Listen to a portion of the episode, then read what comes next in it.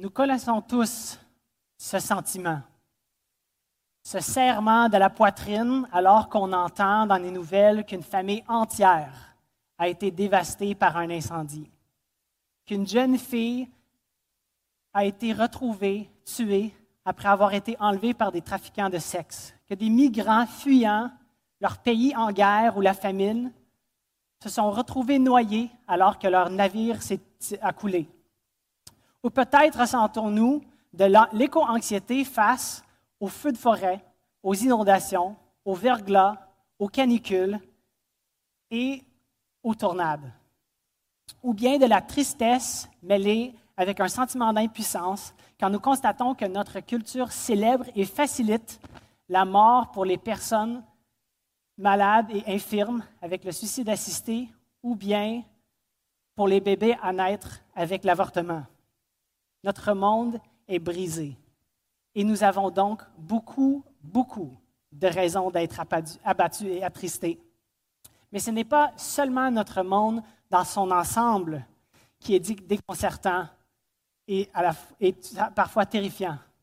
Peut-être cette semaine, vous avez reçu, une facture inattendue ou un congédiement et que vous vous demandez comment vous allez subvenir à vos besoins dans une telle économie inflationnaire. Peut-être vous êtes ou vous avez été victime d'intimidation à l'école ou au travail, ou que vous vivez de l'isolement et de la solitude, ou vous venez d'apprendre le décès soudain d'un être cher. Vous avez un enfant qui ne vous parle plus, qui a des problèmes avec la drogue, qui a des problèmes avec la police. Peut-être ce n'est pas votre enfant qui vous abandonne, mais c'est vos parents qui vous ont abandonné. Et malgré le temps qui s'est passé, vous vivez avec un sentiment profond d'abandon, avec des questions sans réponse. Peut-être ce matin, votre relation amoureuse est en train d'imploser. Au Québec, une grossesse sur six se termine par une fausse couche. Alors, nous savons qu'ici, ce matin, il y a des pères et des mères qui ont vécu la souffrance souvent privée d'une fausse couche. Peut-être pour vous, c'est que vous, vous, avez un rêve d'avoir un bébé, d'avoir un mari, une femme, et l'espace vide dans votre vie est comme une plaie ouverte. Elle est à vif, sensible au moindre contact. Peut-être souffrez-vous de dépression ou Avez-vous été diagnostiqué d'une maladie incurable? Ou vous vivez avec une maladie dégénérative? Peut-être la souffrance que vous vivez n'est pas du tout comme ce que je viens de nommer. Peut-être votre souffrance vous a été infligée par la méchanceté d'une autre personne. Ou encore, êtes-vous convaincu, à tort ou à raison, que votre souffrance est pleinement de votre faute? Votre refoulement où votre évitement de cette souffrance est rendu une habitude bien enracinée. Vous souriez, vous continuez à fonctionner, participez au rythme de la vie, de l'école, du travail, mais en dedans, vous souffrez. Ou peut-être vous, vous essayez de gérer ou d'engourdir votre souffrance avec de l'alcool, avec des analgésiques, avec le travail, les médias sociaux, le divertissement ou la pornographie. N'importe quel échappatoire, n'importe quel soulagement fait votre affaire. Mais pourtant, mais pourtant, à l'intérieur, vous êtes anxieux et accablé. Quand nous n'arrivons plus à faire fi de cette douleur, nous pouvons nous trouver à penser, OK, oui, je crois que Dieu existe, mais est-ce qu'il se soucie vraiment de moi? Cet été, nous faisons une série dans les psaumes parce que dans la sagesse de Dieu, les psaumes nous montrent qui Dieu est et comment nous devons être en relation avec lui au milieu des plus grandes joies de la vie, comme dans les plus sombres nuits de l'âme et dans tout ce qui se trouve entre les deux. Les psalmistes utilisent des images riches et un langage évocateur et émotionnel pour démontrer comment vivre les vérités doctrinales dans les complexités désordonnées de la vie. Nous avons besoin de savoir qui Dieu est, mais nous avons aussi besoin de sentir qu'il est avec nous. Nous devons, afin de pouvoir les crier autant dans les bas que dans les hauts. dans les moments de tristesse que dans les célébrations. Dans le culte d'adoration ici, à l'Église Emmanuel, nous citons souvent des psaumes d'adoration et des psaumes d'action de grâce. Mais les psaumes ne sont pas seulement des hymnes d'adoration. Il y a aussi des psaumes de lamentation, des psaumes de confession et des psaumes royaux.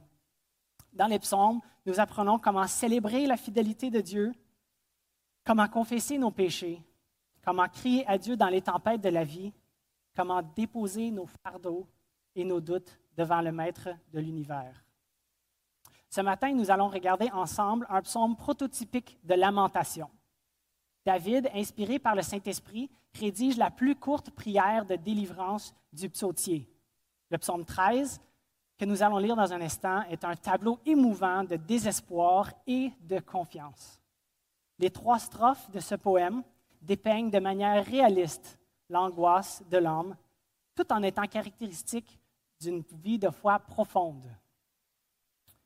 Dans le psaume 13, je crois que ce que David est en train de nous démontrer, autant pour ses contemporains que pour nous, c'est que puisque l'Éternel est bon, crions à lui dans nos détresses. Je vous invite à tourner avec moi dans le psaume 13. Si vous n'avez pas votre Bible avec vous, suivez sur votre appareil, demandez à votre voisin. Il y a quelques Bibles en arrière. Vous pouvez lever la main et un des frères en arrière euh, vous en apportera une. Tournons ensemble dans le psaume 13. Je vais vous mettre à l'écran aussi. Au chef des chantres, psaume de David.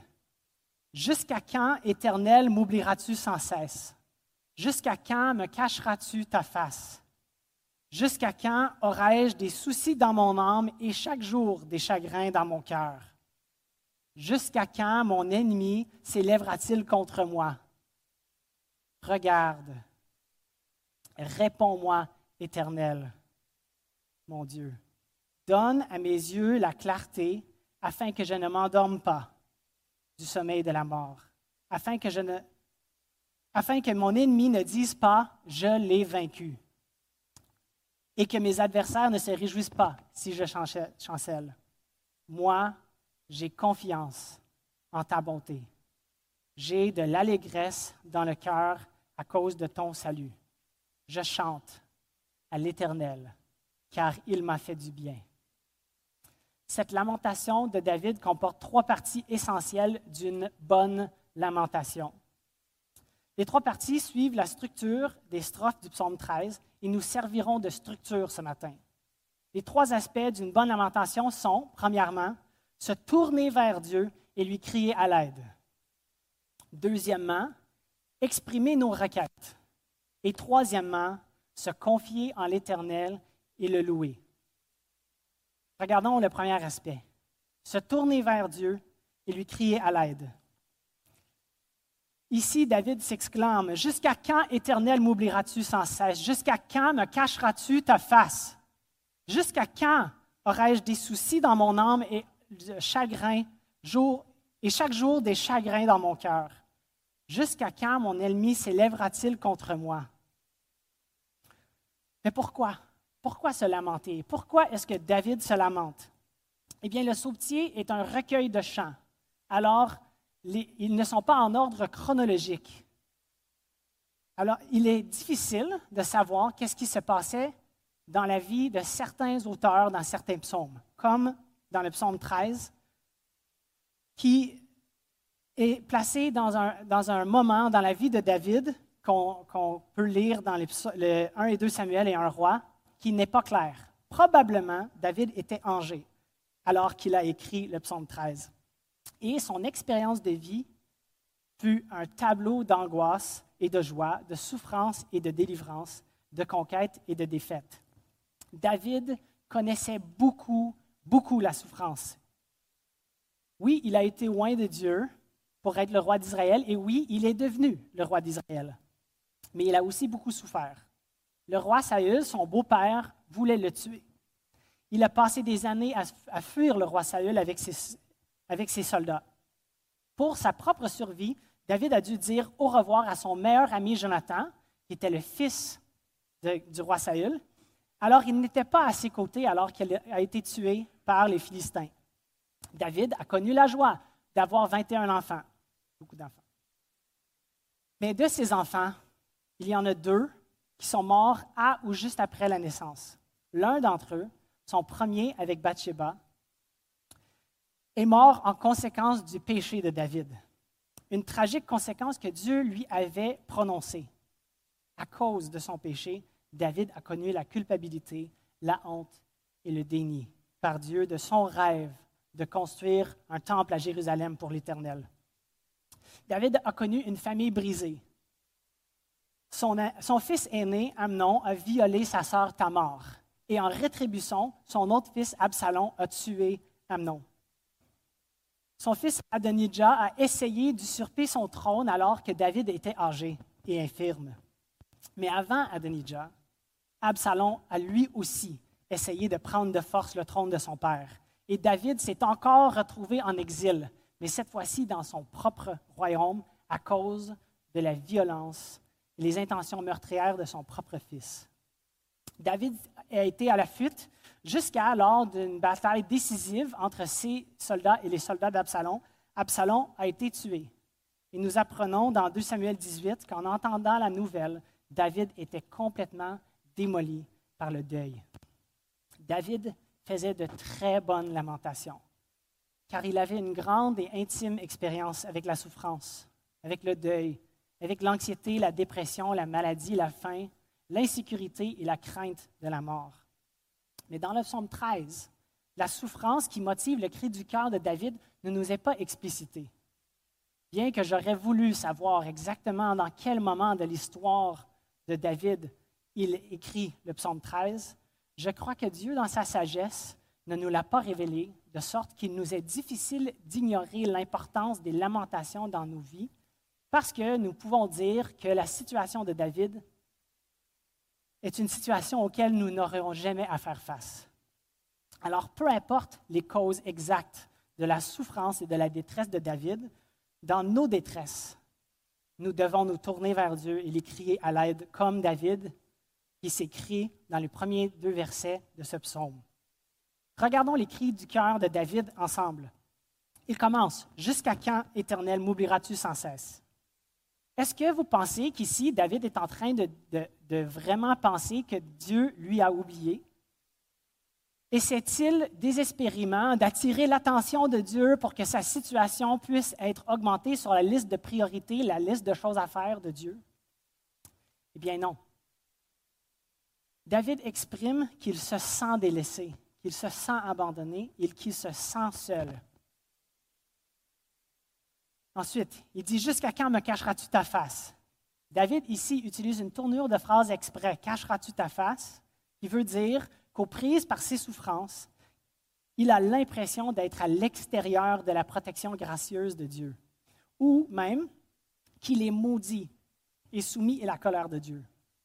C'est possible ici que David ressent de la culpabilité, à tort ou à raison, et qu'il est peut-être convaincu que sa souffrance est due à quelque chose qu'il a fait, qu'il a mis à dos son Dieu.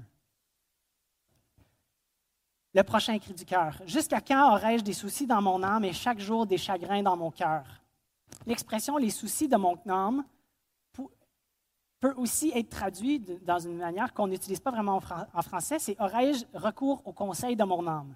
Ce qui veut dire que David est coincé. Il essaye de se sortir de sa misère, mais il a seulement recours à son propre intérieur, à ses conseils à lui, à ses pensées, à sa perspective. Il se sent délaissé et abandonné mais il est aussi conscient qu'il n'est pas à la hauteur. Il ne peut pas régler son problème et cela lui met dans son cœur beaucoup de chagrin, de la tristesse et de l'inquiétude. C'est comme si David, tel un coach de vie moderne, est, est conscient que le dialogue interne qu'il a est destructeur. Mais ici, est-ce que David continue en disant que son ressenti est la vérité irréfutable? que sa perspective est authentique et alors indiscutable, qu'il faut suivre son cœur à tout prix, ou qu'il suffit de changer son, son dialogue interne à un discours positif sur lui-même afin que ses souhaits se manifestent dans la réalité? Est-ce que c'est ce que David dit? David n'est pas un de nos contemporains. David reconnaît que son point de vue sur la situation est déficient, et cela le plonge dans un tourbillon de misère et de tristesse. Il ne trouve pas de moyen de sortir de sa détresse, et alors il demande à Dieu d'étendre sa main souveraine et toute puissante pour l'arracher de sa misère. Le quatrième cri. Jusqu'à quand mon ennemi s'élèvera-t-il contre moi? L'ennemi en question ici n'est pas identifié. Mais sa réussite est limpide dans l'exclamation de, David. Encore une fois, David sait que Dieu lui a fait une promesse et que l'alliance avec Dieu était certaine parce que Dieu tient ses promesses. Mais David se sent vaincu. Il se sent dépassé. Il se sent en infériorité numérique et il se sent impuissant de repousser son agresseur. Il est peu probable, selon les commentaires, que David ici parle de Saül.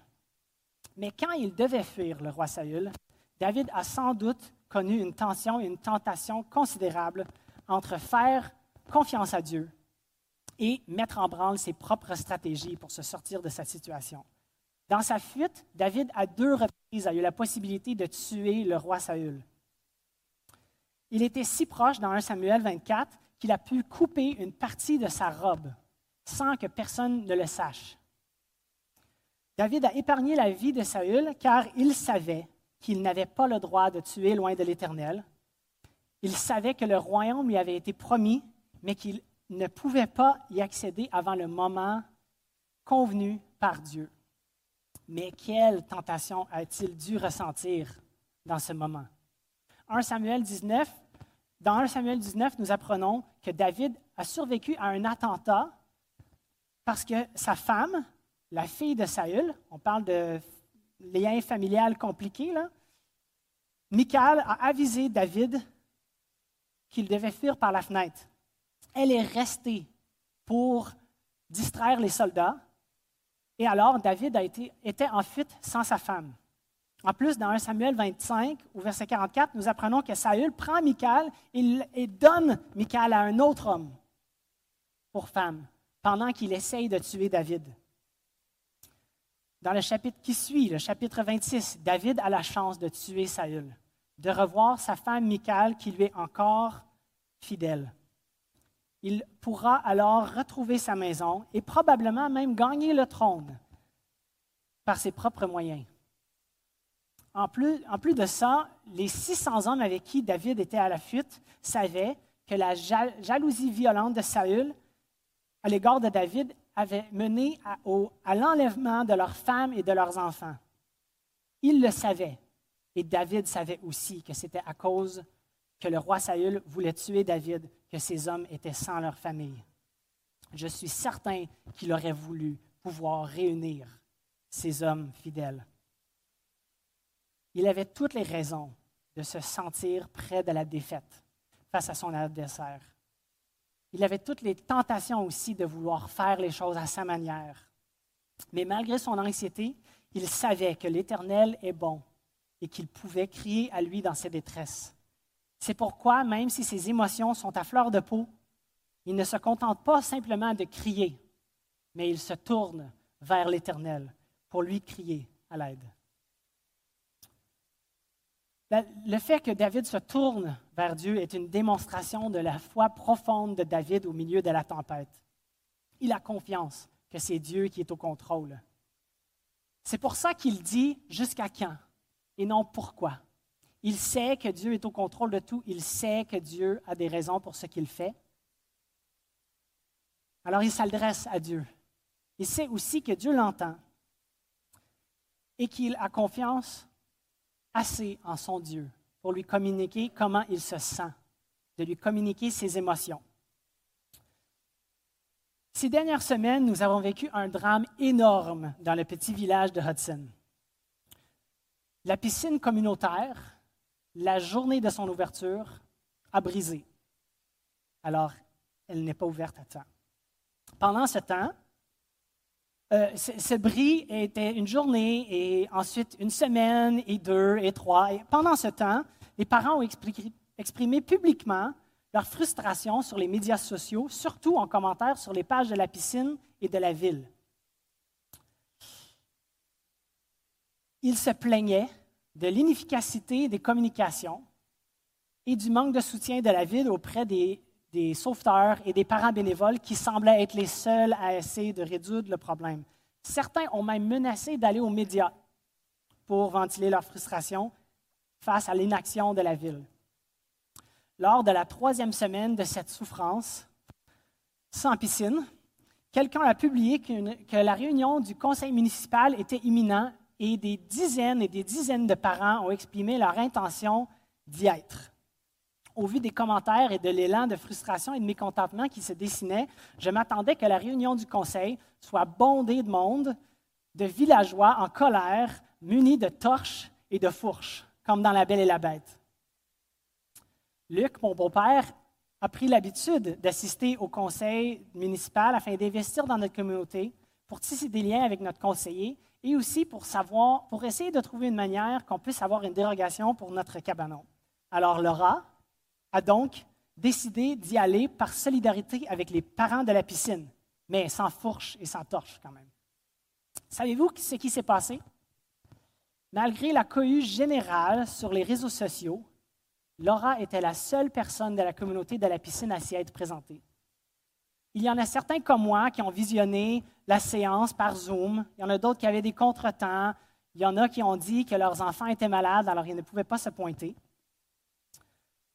Mais le nombre de personnes et l'intensité de la grogne entre les parents alliés par leur frustration comparé au nombre de personnes qui se sont pointées, Laura, démontre qu'en général, les gens étaient heureux de ventiler leur mécontentement publiquement mais qu'ils n'avaient pas la confiance que quelques heures à pétitionner auprès de ceux qui ont le pouvoir et la capacité ainsi que les ressources pour répondre à cette situation fort décevante.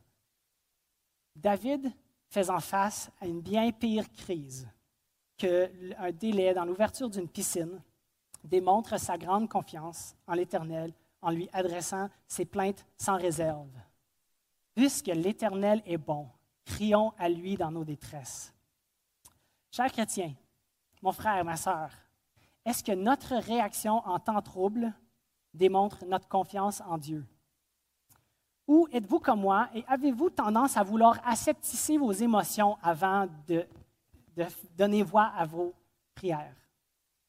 Peut-être avons, avons-nous entendu ou vu des croyants qui semblaient être tellement, tellement remplis de foi et de confiance en Dieu il ne démontrait jamais d'émotions négatives, même dans la misère. Peut-être avons-nous cru que le témoignage d'une assurance dans la souveraineté de Dieu et dans la bonté de Dieu se vit par un, contrôle inlassable sur nos émotions. C'est un mensonge. Un mensonge pervers parce qu'il semble être vrai. Mais le père des mensonges en est l'auteur. Comme dans le Jardin d'Éden, Satan joue avec les paroles de Dieu pour nous convaincre que Dieu est bon, mais qu'il nous aime plus quand nous gérons nos émotions et nos crises nous-mêmes.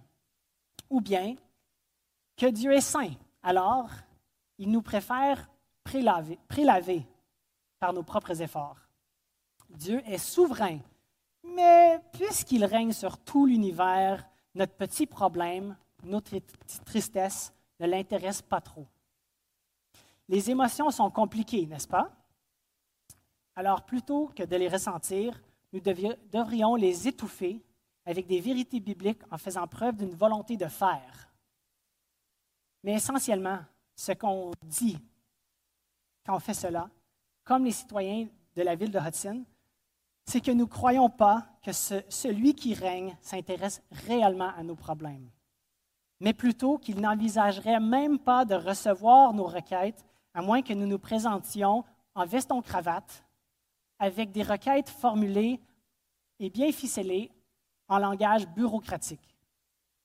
Dieu est-il seulement le maître de l'univers ou est-il aussi notre Père? Est-il un dirigeant despotique qui use et abuse de ses sujets pour ses propres gains? Ou veut-il nous montrer son amour fidèle? Si nous sentons que Dieu ne veut pas ou ne peut pas nous recevoir dans notre détresse, tels que nous sommes, nous démontrons que nous n'avons pas vraiment la foi que, que David démontre. Nous n'avons pas réellement confiance que Dieu est un bon Père céleste et que nous sommes réellement ses enfants. Peut-être vous êtes mal à l'aise avec une lamentation, mais un des, auteurs, un des commentateurs que j'ai lu, David Kidner, il dit ceci face au psaume de lamentation dans le psautier. La présence même de telles prières dans l'Écriture témoigne de sa compréhension. Il, Dieu, sait comment les hommes parlent lorsqu'ils sont désespérés. Dieu connaît nos souffrances il nous connaît si bien même quand nous sommes désespérés. C'est pourquoi que nous chantons Quel ami fidèle et tendre nous avons en Jésus-Christ, toujours prêt à nous entendre, à répondre à notre cri. Il connaît nos défaillances, nos chutes de chaque jour. Sévère en ses exigences, il est riche en son amour. Chers visiteurs, peut-être vous n'avez pas vraiment une relation assez proche avec Dieu pour savoir lui faire confiance, comme David le fait. Vous êtes peut-être même pas sûr qu'il y a un Dieu, encore moins qu'il est bon.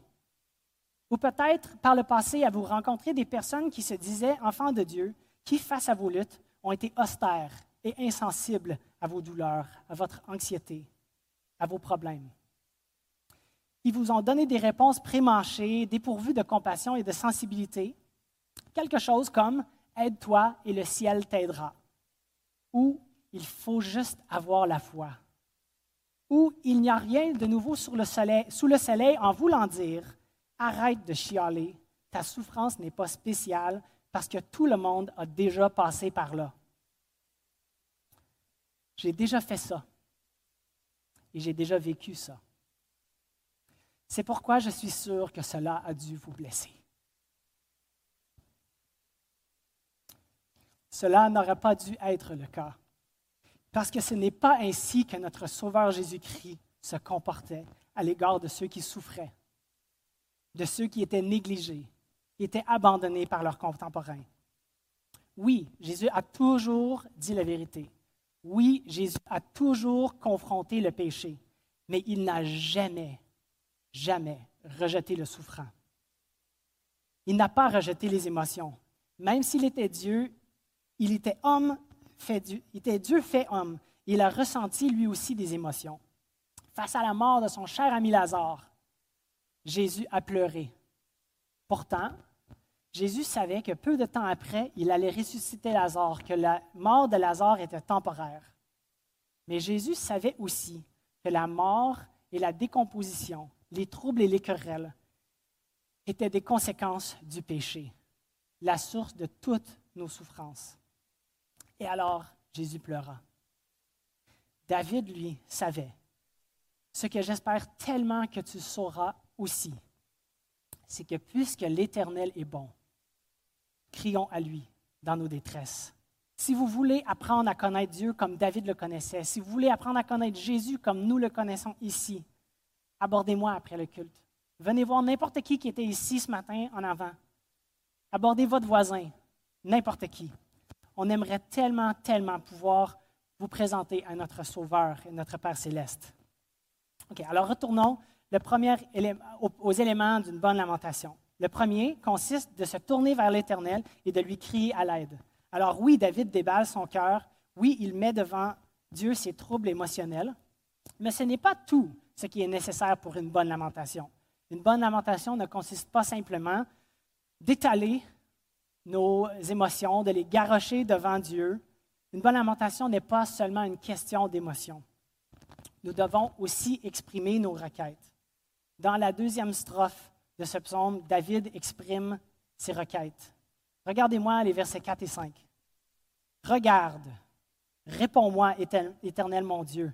Donne à mes yeux la clarté, afin que je ne m'endorme pas du sommeil de la mort, afin que mon ennemi ne dise pas Je l'ai vaincu, et que mes adversaires ne se réjouissent pas si je chancelle. David ici demande trois choses en relation avec ses plaintes des versets 2 et 3. Il demande, il dit regarde. Ensuite, il dit réponds-moi. Et troisièmement, donne à mes yeux la clarté. Regardons-les les unes à la suite de l'autre. Regarde, la, requête regarde correspond au sentiment que David a que Dieu l'a oublié. Il dit, regarde-moi, tourne tes yeux vers moi, couvre-moi de ton regard. David se sent oublié. Alors il demande à Dieu de lui démontrer que son sentiment est erroné en le couvrant de son regard. David sait ce que Dieu a dit à travers le prophète Isaïe. Femme oublie-t-elle son nourrisson?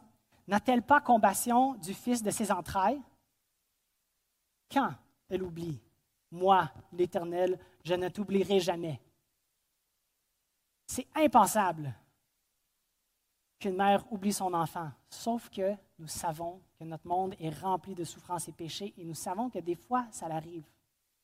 Et même quand ça arrive, l'Éternel n'oublie jamais ses enfants.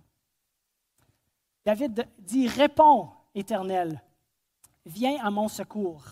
Cette requête correspond au sentiment que David a que Dieu lui a caché sa face. David se sent comme si Dieu a détourné son regard de lui, et c'est à cause de ça qu'il est affligé, angoissé et bouleversé. Mais en opposition à ces sentiments très réels et très puissants, David sait que Dieu l'entend et qu'il peut le répondre, et même qu'il est motivé pour répondre, même si David ne sait pas comment Dieu va répondre. Sa troisième requête, donne à mes yeux la clarté. David reconnaît que dans cette situation, sa perspective est teintée par l'intensité de la situation, de ce qui l'entoure et de ses émotions. Dans le verset 3, David déplore être laissé à son propre conseil dans son âme face à sa détresse. Il sait aussi que ses sentiments que ce que ses sentiments lui disent par rapport à Dieu ne concorde pas avec le caractère de Dieu qu'il connaît. David n'est pas laissé à lui-même. Il sait que son ennemi ne l'emportera pas sur lui grâce à la fidélité de Dieu. Dieu a fait une alliance avec David en lui promettant de, de, préserver sa lignée. David sait que puisque l'Éternel est bon, il peut crier à Dieu dans sa détresse. Retournons à la séance du Conseil de ville de Hudson. Pendant la période de questions, Laura s'est avancée à exprimer le mécontentement, la déception de notre famille face à la fermeture de la piscine et surtout à l'inefficacité des communications euh, par la ville. mais Laura n'a pas juste étalé sa déception, elle a aussi posé des questions, elle a formulé des requêtes. Elle a demandé de meilleures communications, un plan prévoyant pour l'entretien et, si nécessaire, le remplacement de la piscine, parce qu'au dire de la ville, une piscine de 40 ans est difficile à entretenir. Et c'est sans doute vrai. Et aussi, elle a, demandé que la ville arrête d'ignorer la pataugeoire qui ne fonctionne pas depuis plus de cinq ans. Les requêtes de Laura au nom des familles de la piscine n'étaient potentiellement pas faciles à régler. Mais la volonté de la ville ainsi que les finances et le temps donnaient à Laura la confiance que la ville pouvait résoudre le problème. D'ailleurs, la ville a été en mesure de, compléter un projet de, pavage sur plusieurs kilomètres sur l'artère principale de la ville, tout en laissant l'accès au commerce. Ils ramassent aussi nos déchets. Ils font ce qu'une ville est censée pouvoir être capable de faire. Depuis les trois ans que nous sommes citoyens latines, nous avons constaté la compétence de la ville. Oui, nous savons que la ville n'est pas parfaite. Il n'y en a pas une qui est parfaite. Mais nous savons aussi que la ville n'est pas prête à tout résoudre les besoins individuels. D'ailleurs, nous tentons encore d'avoir une dérogation pour notre cabinet. Les ressources de la ville ne sont pas illimitées. Les employés de la ville sont limités et ils en ont plein les mains. Comme tous les gouvernements, comme toutes les puissances sur la terre, les plus riches, la ville de Hudson ne peut pas tout faire. Mais heureusement, l'univers n'est pas géré par la mairesse de Hudson, aussi compétente qu'elle soit. C'est l'Éternel qui règne sur toutes choses et il est capable de tout faire. Non seulement, comme David, nous pouvons crier à Dieu dans nos détresses, mais nous pouvons aussi lui, lui présenter nos requêtes. Il est capable d'y répondre, il veut nous sortir de notre détresse. David connaissait la puissance et la fidélité de l'Éternel dans sa vie et il avait confiance que Dieu allait respecter son alliance avec lui. Cette alliance qui assurait que sa descendance, de sa descendance allait naître le sauveur tant attendu du peuple d'Israël. Mais David est encore en détresse. Il est encore dans la tempête. Il n'y a pas d'indication que Dieu a résolu son problème ou qu'il a répondu de, manière positive aux requêtes de David dans le psaume 13. D'ailleurs, David réitère les pourquoi, le pourquoi de ses requêtes dans sa lamentation quand il dit à la fin du verset 4 et dans le verset 5, afin que je ne m'endorme pas du sommeil de la mort, afin que mon ennemi ne dise pas je l'ai vaincu, et que mes adversaires ne se réjouissent pas si je chancelle. Il y a de vrais risques, de vraies conséquences. David pouvait vraiment mourir. Ce ne sont pas seulement ses émotions qui ont convaincu de cela, mais c'est sa lecture de la situation qui lui confirme aussi. Mais malgré les ennemis, les adversaires qui sont autour de David et qui le menacent, David se confie en l'Éternel et le loue. Dans le troisième strophe, nous lisons Moi, j'ai confiance en ta bonté. J'ai de l'allégresse dans le cœur à cause de ton salut. Je chante à l'Éternel, car il m'a fait du bien. L'émotivité tumultueuse des versets 2 et 3 s'est calmée. Mais les problèmes auxquels David fait face ne sont pas disparus. David se confie quand même dans l'Éternel. Il se confie en l'Éternel à cause de qui Dieu est. David a confiance à la bonté de l'Éternel. Bonté ici dans le sens d'amour fidèle. Que son amour ne change pas. L'amour de Dieu envers David n'est pas augmenté quand David va bien et ne disparaît pas quand David est en détresse. J'ai de l'allégresse dans le cœur à cause de ton salut. Dans sa détresse, David chante. Euh, David sait que l'Éternel le sauvera. Il ignore le comment, mais il met toute sa confiance en son Dieu. Je chante à l'Éternel car il m'a fait du bien. Sa confiance, la confiance de David est basée sur l'expérience qu'il a du caractère de Dieu. Il sait que l'Éternel est digne de confiance et quoi qu'il en soit, Dieu est souverain et au contrôle de toutes choses. Certaines traductions présentent la dernière phrase ainsi Je chanterai à l'Éternel car il m'a fait du bien. Ce qui souligne que David s'efforce, il s'est résolu à chanter. Possiblement, il n'a pas vraiment envie de le faire. Ses sentiments ne sont pas adorationnels, mais il se résolut d'adorer Dieu parce qu'il sait que Dieu est digne d'être adoré, quelles que soient ses situations. Et c'est de même pour nous. Dieu est digne d'être adoré, quelles que soient nos situations, quels que soient nos sentiments à son égard. Sa gloire ne dépend pas de l'affection que nous avons pour lui. Parce que Dieu est un Dieu de grâce, il nous aime même si nous ne l'aimons pas. Il nous aime à cause de qui il est et non parce que nous le méritons.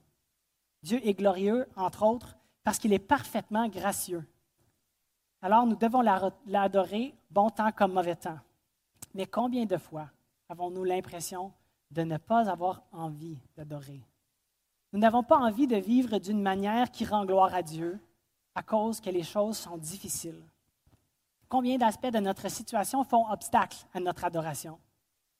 David ici décide d'adorer Dieu en dépit de ces circonstances. Et nous devons faire de même, et cela passe par une bonne lamentation envers Dieu quand les choses vont mal. Puisque l'Éternel est bon, crions à lui dans nos détresses. Peut-être ce matin, les choses vont bien, et vous vous demandez pourquoi des psaumes de lamentation. Eh bien, je suis content que votre vie aille bien présentement, mais quel meilleur moment d'apprendre comment se lamenter que avant que la tempête commence. Peut-être ce matin, vous êtes sans aucun doute au milieu de la tempête. Et peut-être même, vous ne, et vous ne comprenez pas pourquoi cela vous arrive. Mes frères et sœurs, la bonne nouvelle n'est pas un laisser-passer pour une vie facile. L'évangile de la prospérité n'est pas l'évangile, c'est un autre mensonge. Jésus nous a dit que ses enfants allaient souffrir, que personne n'est plus grand que son maître, et puisque Jésus a souffert, nous aussi, nous allons vivre des souffrances nous allons avoir de la misère. Mais savez-vous que ça, c'est un élément essentiel de la bonne nouvelle? La souffrance de Jésus fait partie de la bonne nouvelle.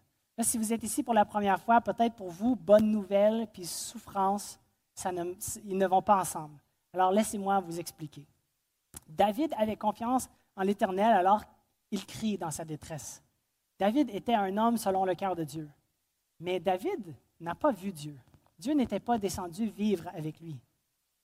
Mais il a promis qu'il allait envoyer son fils pour vivre sur terre. Et c'est environ mille ans après la vie de David que Dieu a envoyé son fils sur terre pour vivre par les humains, pour souffrir comme un humain parce qu'il était pleinement homme et pleinement Dieu.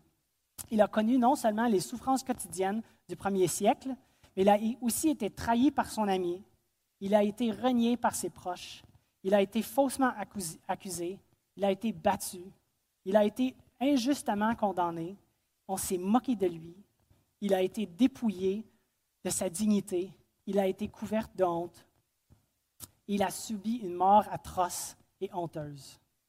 Jésus a connu toutes les souffrances et a subi le pire que l'humanité pouvait lui présenter, pouvait lui imposer.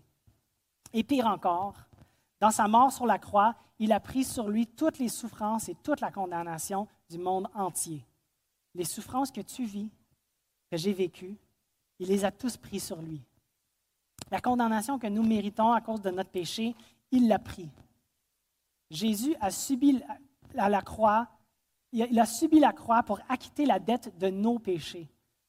C'est pour nous que Jésus a choisi de se livrer à une telle souffrance sur la croix qu'il s'est tourné vers Dieu et a crié, Mon Dieu, mon Dieu, pourquoi m'as-tu abandonné Et puis Jésus est mort. Meurtri pour la souffrance horrible de la croix, la douleur insupportable de l'abandon de son Père à cause de nos péchés, la vie a quitté le corps de Jésus, il a été enseveli dans une tombe. Mais il n'est pas resté dans le tombeau nous sentons que, Dieu nous abandonne, Jésus a été abandonné. Nous sentons que nous sommes dans le fossé le plus profond et le plus sombre. Jésus a été plus profond et son amour est encore plus profond. Jésus est ressuscité et il a vaincu le péché et la mort. En obéissance à la volonté du Père, Jésus a subi les pires souffrances et la pire mort, la pire mort afin que nous puissions avoir accès à Dieu. Et pour vaincre le péché et la mort, il est ressuscité et présentement, Jésus est à la droite du Père où il intercède pour nous. Alors, dans nos détresses, pouvons-nous faire confiance à Dieu, un Dieu si grand, si aimant, si parfait, si juste et si puissant? Ce Dieu qui n'a pas épargné son propre Fils, mais qui l'a livré pour nous tous, comment ne nous donnera-t-il pas aussi toutes choses avec lui? ce Dieu qui prouve son amour envers nous en ce que lorsque nous étions encore pécheurs, Christ est mort pour nous. Quelle grâce incomparable. Comment osons-nous continuer à croire que nous ne pouvons pas crier à Dieu dans nos détresses, alors qu'il nous promet, à nous qui sommes ses enfants, qu'il nous donne la vie éternelle et que nous ne périrons jamais et que personne ne nous ravira de sa main.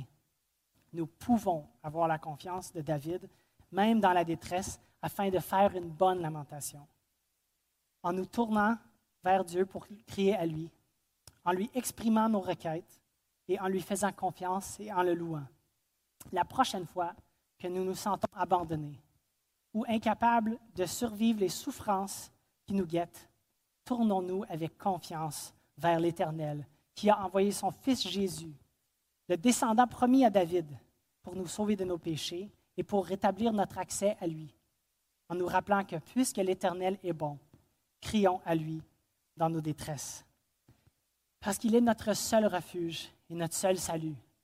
Il n'y a pas de souffrance, de maladie ou de ténèbres que la résurrection de Jésus, que Jésus a acheté pour nous, qui sommes ses enfants, ne puisse réparer. Prions.